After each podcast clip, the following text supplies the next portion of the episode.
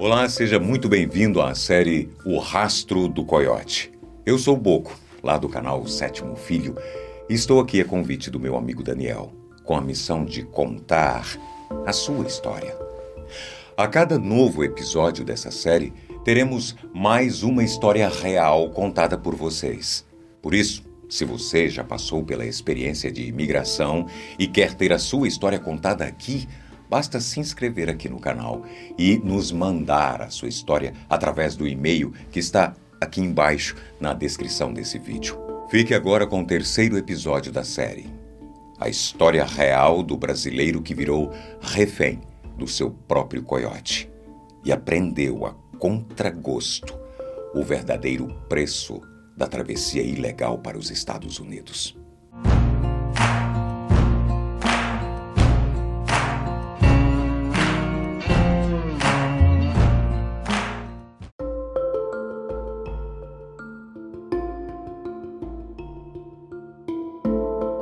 O ano era 2016 e o casal, que aqui iremos chamar de Renato e Beatriz, morava no interior do estado de Goiás e ali criavam o seu único filho, Felipe, de até então 12 anos. O sustento da família vinha do negócio tocado pelo casal, um mercado de pequeno porte. Acontece que, apesar do investimento, do tempo e do dinheiro do casal, Renato conta que, entre contas, encargos, salários e impostos, 90% do seu lucro ia embora todos os meses. E para manter as contas em dia, foi preciso que Beatriz arrumasse um emprego fora como auxiliar de escritório, mas ainda assim as contas nunca fechavam. Faltava dinheiro e sobrava despesas que sempre se acumulavam para o mês seguinte. Foi nesse cenário, então, que uma amiga da igreja que o casal frequentava comentou com os dois sobre um coiote, que aqui iremos chamar de Luciano. O tal Luciano, segundo a irmã da igreja, estava acostumado a passar brasileiros pela fronteira entre o México e os Estados Unidos e teria inclusive sido o responsável pela travessia de amigos pessoais dela. Contou que seus amigos, inclusive, estavam muito bem e trabalhando no país com salários que chegavam a 6 mil dólares por mês. Os meses se passaram e a condição do casal não melhorava. Renato diz que depois que ouviu falar sobre o tal coiote pela primeira vez, nunca mais tirou isso da cabeça e passou a sonhar com a possibilidade de dar uma vida melhor à sua esposa e seu filho. Parecia uma luz no fim do túnel. Em junho daquele ano, Renato completaria 35 anos e Beatriz decidiu fazer uma pequena comemoração em sua casa, convidando alguns amigos para celebrarem a data com eles. Nesse dia, a irmã da igreja acabou aparecendo na comemoração e dessa vez Renato decidiu falar com ela mais uma vez e sondar mais informações sobre Luciano, o tal coiote que ela conhecia e indicava. Ele conta que mais uma vez as referências que ela dava sobre ele eram ótimas. E Renato estava envolvido nesse sentimento melancólico de estar completando mais um aniversário com tantos sonhos, mas tão poucas oportunidades, que acabou decidindo, nesse dia, que iria contactar o coiote e buscar uma nova oportunidade para sua família. Ainda durante a celebração, ele mandou uma mensagem para Luciano, que prontamente o ligou. O coiote lhe passou as informações que ele precisava quanto a valores e prazos. Seria 18 mil dólares a travessia por pessoa, ou seja, quase 100 mil reais. Desse valor, 5 mil dólares deveriam ser pagos à vista, outros 5 mil no dia do embarque para o México e o restante em 30, 60 e 90 dias depois que ele já estivesse em solo americano trabalhando. A festa de aniversário acabou sem que Renato nem mesmo percebesse que seus convidados já haviam ido embora. Desde que recebeu o telefonema de Luciano, ele não parou de andar em círculos e fazer e refazer os cálculos de todos os ônus e os bônus dessa nova possibilidade. Foi então que no dia seguinte, agora com recém-completos 35 anos de idade, Renato decidiu que o melhor a se fazer era sim aceitar a proposta do coiote. O seu plano era o seguinte: como o valor por pessoa da travessia era extremamente alto, ele decidiu que nesse primeiro momento ele iria sozinho, para só depois que estivesse estruturado levar Beatriz, sua esposa, e o filho do casal. Para levantar o primeiro dinheiro que deveria pagar de entrada e à vista, ele vendeu o carro da família e algumas ferramentas que ele usava para fazer móveis, que era o seu hobby. Com os primeiros 5 mil dólares em mão, ele ligou para o coiote e fechou o negócio. A data marcada para sua viagem e travessia era 15 de dezembro de 2016, e Renato confessa que por diversas vezes pensou em desistir dos planos nos dias que antecederam a viagem. Ele diz que era difícil dormir não conseguia comer e se sentia extremamente irritado. O sentimento era uma mistura de medo, ansiedade e insegurança que, como ele mesmo relata, somente quem já passou por isso seria capaz de entender. Mas apesar de toda essa mistura caótica de sentimentos, no dia 15 ele foi ao aeroporto e pegou o voo rumo ao México.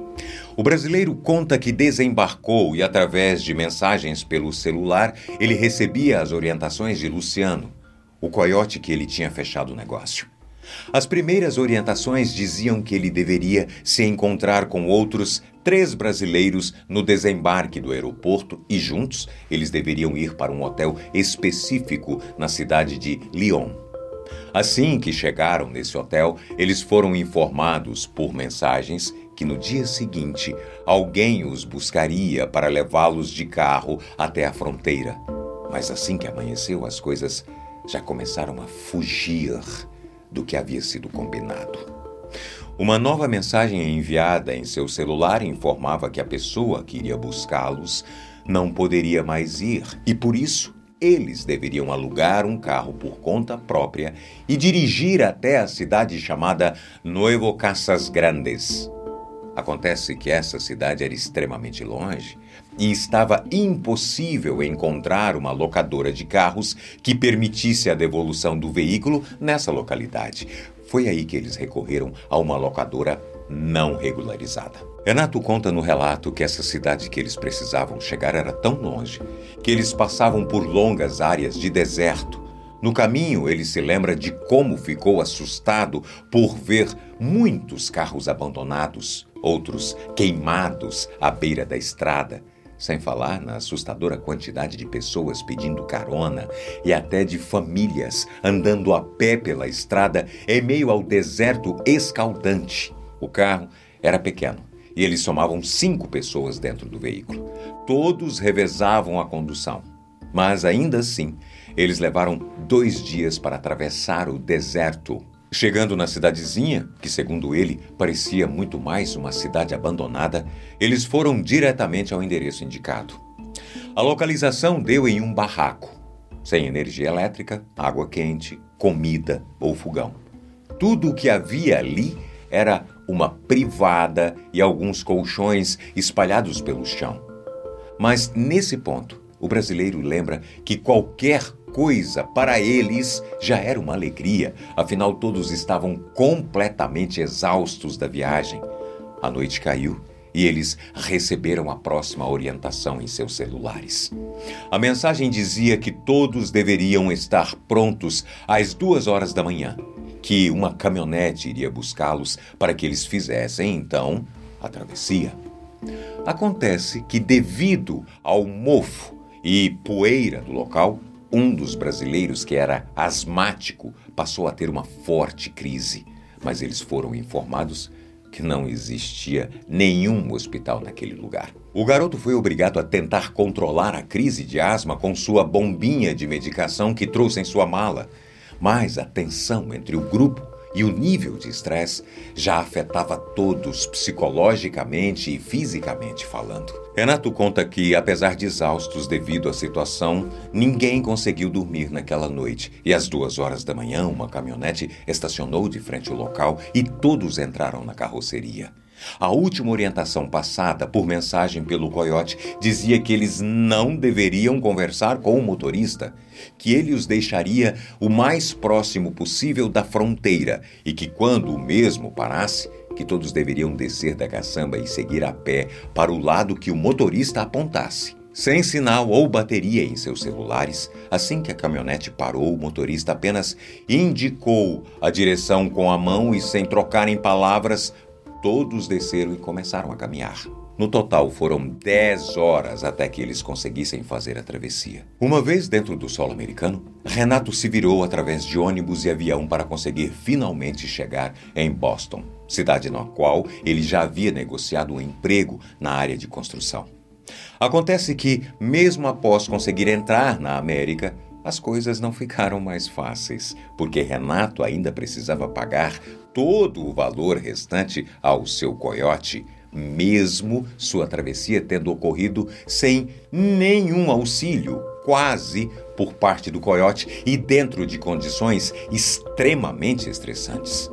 Por isso, o seu sonho americano passou a ser um verdadeiro pesadelo uma vez que Luciano, o coiote, sabia onde encontrar sua esposa e filho, e agora Renato se preocupava não só com a sua situação financeira, mas também com a segurança deles. A situação da dívida com o coiote fez com que a família de Renato se tornasse refém desse homem, que eles não conheciam, mas que eram cobrados e ameaçados através de mensagens de texto somente.